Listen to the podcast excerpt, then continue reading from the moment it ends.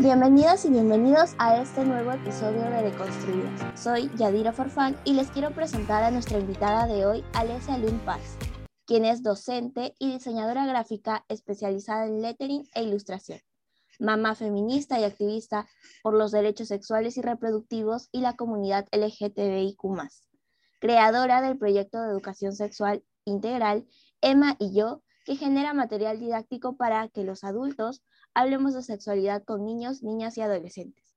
También es autora del libro Las cosas por su nombre, guía ilustrada de sexualidad. Hola Alesia, gracias por acompañarnos el día de hoy. En esta oportunidad conversaremos con Alesia acerca de la educación sexual, cuya implementación es muy importante en nuestra sociedad.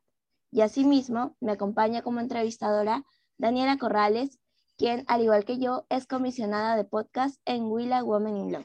Sin más, Alesia, quisiera empezar preguntándote un poco cómo te sientes, cuál es tu perspectiva respecto a, la actualidad, cómo, va, cómo ves la coyuntura sobre este tema.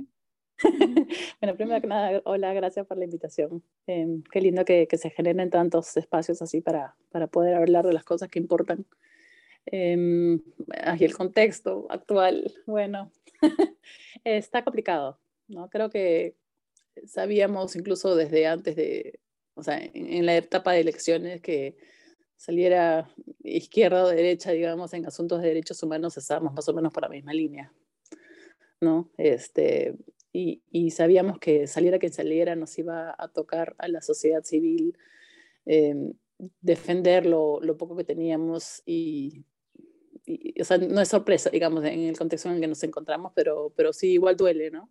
Igual duele saber que quieren eh, invisibilizar el, el, nombre del Ministerio de la Mujer y cambiarlo al Ministerio de la Familia, que quieren eh, sacar también el aborto terapéutico, que quieren además quitar la educación sexual integral de las escuelas, ¿no? que si bien no se estaba aplicando de manera correcta ni nada, por lo menos estaba como que la intención, ¿no? la ley puesta ahí. Y todo eso quieren quitar. Entonces estamos en un escenario un poco deprimente, pero, pero bueno, siempre ha, o sea, nunca, nunca ha dependido del Estado, nunca ha dependido del Congreso ni de los políticos estos avances sociales, ¿no? Siempre ha, sido eh, chamba de, de, la sociedad civil defender sus derechos y, y, ya pues nos están metiendo ahí como más gasolina para, para seguir trabajando en lo que creemos, ¿no? Claro, y en ese sentido, Alesia, quería preguntarte ¿Qué consideras que engloba la educación sexual integral y por qué su implementación significa equidad e inclusión? Bueno, sí, em, la gente tiene esta imagen de que la educación sexual es solamente la parte biológico-reproductiva, ¿no? De hecho, incluye eso, una parte importante, ¿no? Enseñar a los chicos sobre su cuerpo, los cambios que se generan y todo el tema reproductivo, pero eh, integral, esta I del final, es la que hace que se incluya no solo lo biológico reproductivo, sino todo lo, lo ético, moral y lo, lo, social, ¿no? Este, que les enseña a los niños y a las niñas eh, cómo, cómo, se enfoca la sexualidad desde la sociedad, ¿no? Esos roles que nos ponen tanto a hombres como a mujeres desde incluso antes de nacer. Nos enseña además sobre relaciones sanas, nos enseña sobre el cuidado del cuerpo, el consentimiento, ¿no? Les enseña eh, a niños y a niñas no solo a, cuidar su cuerpo, a, respetar, a, hacer respetar sus propios límites, digamos, sino también a respetar los límites de terceras personas, ¿no? Y es una cosa que más me, me encanta creo que no se, no se habla lo suficiente, o sea, es enseñarle a estas nuevas generaciones de, de niños, o sea, de hombres, de varoncitos, ¿no? Y adolescentes varones, eh, a, a, respetar a las personas, a las terceras personas, ¿no? A las opiniones y límites que te pone cualquier persona al margen de su sexo, edad, género, raza, orientación sexual, etcétera, ¿no? Eh, y eso hace que obviamente, pues, con suerte podamos criar generaciones nuevas que, respeten y no sean, eh, no haya tanto agresor sexual, ¿no? Como, como ahora, que estamos en una sociedad obviamente en la que se ha normalizado tanto la violencia de género que, que, los chicos no se dan cuenta de lo que hacen, ¿no? Entonces, eh, parte de lo que la educación sexual integral hace es, es eso, hablarnos sobre autonomía, eh, y básicamente le da herramientas a, a, los niños, niñas y adolescentes para, para tomar decisiones informadas, ¿no? para meterse en algo sabiendo qué es, para protegerse, para, para decidir, ¿no? ¿Qué, ¿Qué, más queremos que, que, nuevas generaciones que puedan vivir su vida en, en libertad, autonomía y, con conciencia, ¿no? A eso se apunta. Hola, Alesia, comparto mucho lo que estabas comentando. Ante esta casi, por así decirlo, inexistente implementación de la ESI en los colegios, eh, ¿de qué manera crees que se podría garantizar eh, o proveer una implementación adecuada y efectiva de la ESI? Difícil. Como digo, si, si antes este, ya estaba, digamos, el Ministerio de Educación se ha, tenido en estos últimos años la, intención de aplicarla, ¿no? Genera materiales, ponen ahí la, los lineamientos básicos, eh, pero de alguna manera se, se, pierde bajando por la pirámide hasta llegar a las aulas, ¿no? Porque pasa por, por un montón de, de adultos, justamente, que, que, le tienen mucho prejuicio al tema de la sexualidad, ¿no? Este, todas estas campañas fundamentalistas que, que hablan de, que demonizan a la sexualidad, el enfoque de género, ¿no? A, a, a, enseñar sobre diversidad sexual porque piensan que todos los niños de pronto así mágicamente se homosexualizan, ¿no? Este, entonces al final la, la ICI no llega. Creo que eh, tiene que partir de la sociedad civil, no podemos esperar que las instituciones eh, lo hagan, o sea, cada cosita cuenta, creo, ¿no? Cada familia, cada padre, madre, cada hermana mayor, ¿no? Eh, tía, o tío, etcétera, que, crea que esto es importante de alguna manera hacerlo llegar a, los niños y niñas y adolescentes que están en sus vidas es la única manera que veo por ahorita, digo, porque no podemos contar con las instituciones, no podemos contar con los colegios ¿no? para, para aplicar una ESI como se debe. Entonces tiene que partir de estos, lamentablemente, tiene que partir de estos esfuerzos individuales y poco a poco con el tiempo que esta bola vaya creciendo, ¿no? O yo he puesto, por ejemplo, ahorita por, por mis hijos, mis hijos y el salón de mis hijos, ¿no? Que estos niños sepan de sexualidad y a todos los niños que yo pueda llegar, enseñarles sobre sexualidad y empoderarse. Estos chicos en 15, 20 años van a ser parte de un sistema y van a comenzar a tomar decisiones por esa sociedad y, y con suerte lo van a poder hacer con un enfoque de género, ¿no? Entonces es una cosa así como, como de a pocos, pero, pero que no hay que quitarle importancia, ¿no? Al niño, a la niña que tengas acceso a que puedas empoderar con esta educación, este, es totalmente válido e importante que se haga de todas maneras, ¿no? Exactamente, Alesia. Por eso tu proyecto de Emma y yo es realmente, debería reconocerse, debería, yo creo, implementarse tal vez a nivel de colegios, tal vez este, no estatales, porque ya sabemos cómo son las autoridades actualmente, sí. pero sí tal vez privadas, ¿no? Es una iniciativa muy rescatable de, de tu parte. Gracias. Sí, bueno, es, es, un intento, como digo, eso es lo que yo siempre siento, que todos podemos hacer algo desde donde estamos, ¿no? Que sea criando a nuestros propios hijos de manera de manera diferente y, y, bueno, yo tenía, o sea, primero tenía un interés eh, grande por el tema de, de, la sexualidad, ¿no? Que viene desde mi propia curiosidad y también desde la necesidad de criar a mis hijos así. Y aparte, pues tenía el tema del, diseño y la ilustración y el lettering, que es algo que me encanta. O sea, y era como, si está ahí, ¿cómo no lo uso? ¿no? ¿Cómo no este, usar mi diseño gráfico, que aparte es algo que disfruto mucho hacer para hablar sobre algo que me importa y me interesa tanto. O sea, eh, era como que no me quedaba otra. y bueno, en esa línea quería preguntarte un poco, claro, como mencionas, eh, todo esto es una estructura, ¿no? Y es un cambio que ciertamente no se va a poder lograr de la noche a la mañana, pero a lo largo de, toda la historia hasta el día de hoy, ¿qué consideras que nos ha costado como sociedad la oposición a la implementación de la educación sexual?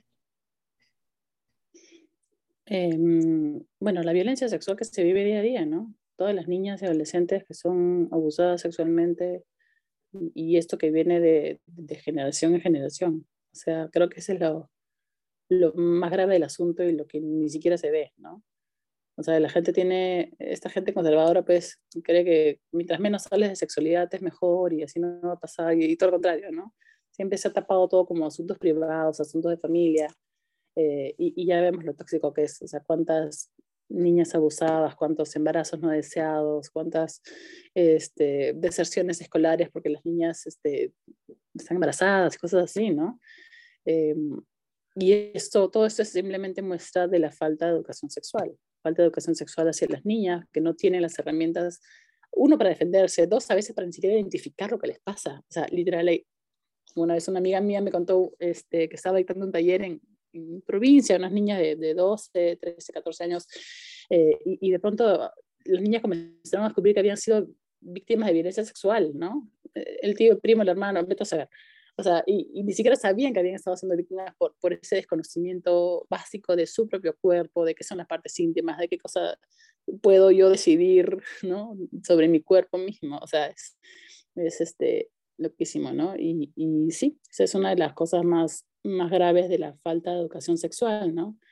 Y esta violencia sexual, o sea, te, te hablo del abuso, que es como que la, la manifestación obviamente más, más atroz de todas, pero hay otras cosas que se dan, micromachismos, microviolencias que se dan en el día a día que también están súper normalizadas, ¿no? Este, que a las niñas se, se, les relega ciertos trabajos en la casa, que hay diferencia entre niño y niña, ¿no? Eh, no sé, que en el colegio este, solo se hablen de personajes masculinos en la historia en vez de nombrar mujeres. Eh, en fin, si me pongo a hablar de todas las las diferencias, las inequidades que existen, este, no terminamos nunca, ¿no? Pero, pero todo esto se debe a la causa de la falta de educación sexual integral. en ese sentido, eh, ya desde un punto de vista un poco personal, eh, ¿por qué dirías que es importante eh, emprender esta tarea de confrontar las posiciones que tienen como objetivo justamente detener los avances en los derechos de las niñas y mujeres y la igualdad de género? Bueno, porque, o sea, creo que levantar la voz es la única, mm, si no qué, ¿no? si no nos quedamos callados y, y, estos antiderechas van a seguir haciendo lo que les dé la gana y van a seguir invisibilizando este, la educación sexual y la violencia de las niñas, contra las niñas, ¿no? Este, más bien es como que tenemos ese deber, tenemos esa urgencia y no, no sé cómo no más gente se indigna, digamos, al nivel de, de hacer algo ¿no? De nuevo, todos podemos hacer algo, o sea, hay, organizaciones grandes, no hay mayor, porque mayor es una página y somos tres personas, cinco personas ahí atrás haciendo lo que podemos, pero eh, tipo organizaciones de verdad, ¿no? Que, que, que hacen pronunciamientos, que, que, luchan así a, nivel institucional, digamos, contra, contra esta arremetida eh, fundamentalista, ¿no? Nosotros como sociedad civil podemos unirnos a esas personas, podemos sumar más voces, ¿no? Compartiendo información también, o sea, ¿quién no está en redes ahí tonteando? Ya, pues en vez de ver TikTok, o bueno, comparte esos mismos TikToks, busca información sobre sexualidad, sobre la importancia de educarse en sexualidad y la compartes, la compartes con tu familia, la compartes en tus redes sociales, ¿me Son cosas de nada, pero, pero que ayudan a que este tema se hable, se visibilice y, y no sé, con suerte sea escuchado, ¿no? Es una reflexión muy importante, Alesia. Esperemos que nuestros oyentes eh, se inspiren a tomar acción en este tema que, o sea, podemos combatirlo desde todos los flancos, ¿no? Desde la educación escolar, la educación universitaria, y eh, mujeres, jóvenes, niñas, eh, hombres también, todos podemos aportar nuestro granito, como dices, en esta lucha. Exacto, felizmente, y felizmente hay más acceso a esta información, no tenemos las redes sociales, o sea, yo cuando era chivola, no, cuando era adolescente, cuando era universitaria, por ejemplo, ya yo era feminista, y yo sabía que pero yo estaba sola en eso, no conocía a nadie, no tenía las redes sociales efectivamente para articular.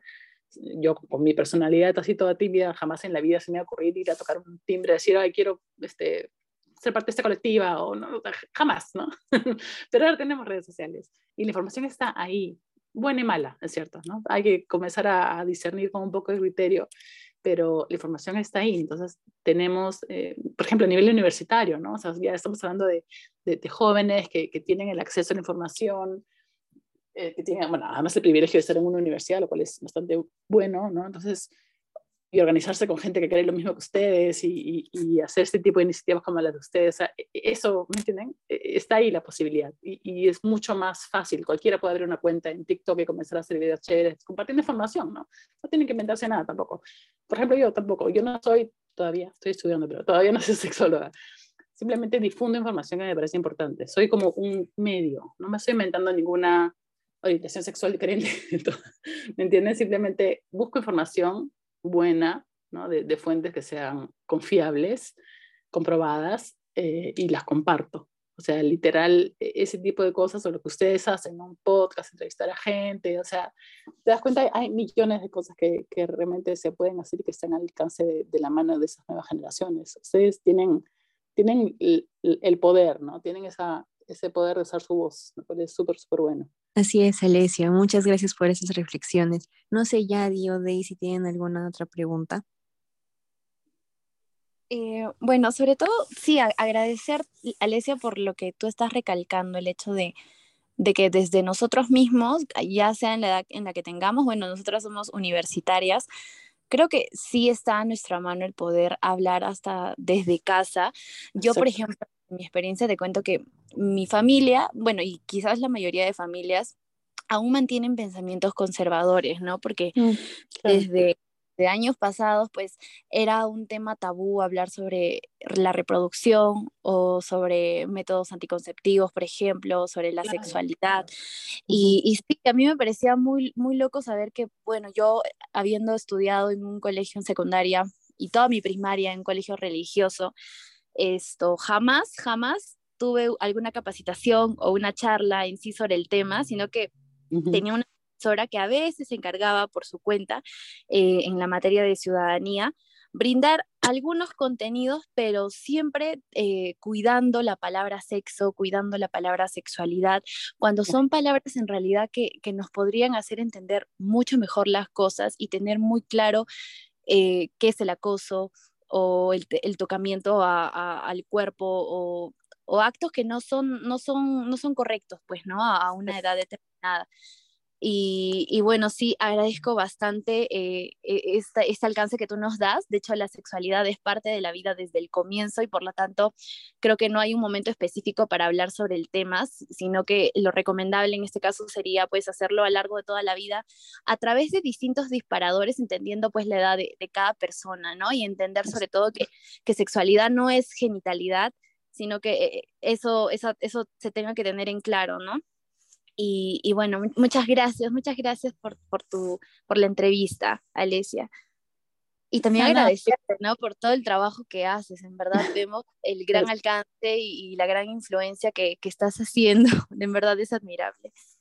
No, imagínate, yo solo soy, soy una muestra más de que cualquiera, cualquiera puede hacer algo para, para mejorar un poco la, la sociedad, ¿no? Podemos hacer el intento. La información está ahí, y los chicos y las chicas, ¿no? los niños, niñas, adolescentes, realmente problema, estos temas los entienden súper bien. Te digo porque yo he dictado talleres tanto a niños como adolescentes, como adultos, padres, madres, docentes, psicólogos, etc. Y lo más complicado son los adultos. o sea, los niños cuando les hablas, por ejemplo, de diversidad sexual, que obviamente es uno de los temas más polémicos, los niños tranquilazos, además ya han visto referencias en Netflix, en TikTok, en donde sea, ya conocen la comunidad LGTB, no se hacen faltas en lo absoluto, simplemente aceptan que la, la diversidad sexual existe y, y, es parte del ser humano y listo, ¿no? Los adultos son complicados. o sea, siempre los adultos son es, es, entendible porque vienen obviamente de generaciones de, de, silenciar esos temas, de, de, pensar que son un pecado, tabú, y etcétera, etcétera, ¿no? Pero, pero por eso mismo creo que tenemos que apuntar a las, a las generaciones nuevas, para que estos niños cuando sean adultos ya enfoquen ese tema de manera diferente, ¿no? Y, y, todos podemos hacerlo, o sea, no tenemos tampoco que ser expertos en sexualidad, eso también es algo súper importante, tipo, ay, eh, me encantaría hablar con mi hijo de esto, pero no sé cómo, no, me encantaría hablar con mi primita, pero no, yo no sé, ¿cómo que no sabe? Pero buscas pues, o sea, la información está ahí. Sí, exactamente, sí, es así. De todas formas, Alicia, eh, queríamos agradecerte en nombre de Construidas y de Huila por el conocimiento que nos has transmitido a través de tus respuestas y le agradecemos también a todos nuestros, nuestras y nuestros oyentes por ser parte de este espacio. Les, les recordamos que nos pueden encontrar en Facebook, Instagram y LinkedIn como Willa Unidas por la Igualdad, eliminando brechas, y del mismo modo en nuestro Instagram de construidas.podcast. Eh, les deseo que tengan un lindo día y les agradecemos por escucharnos. Gracias, chicas. Nos vemos. Cuídense. Cuídate mucho, Alicia.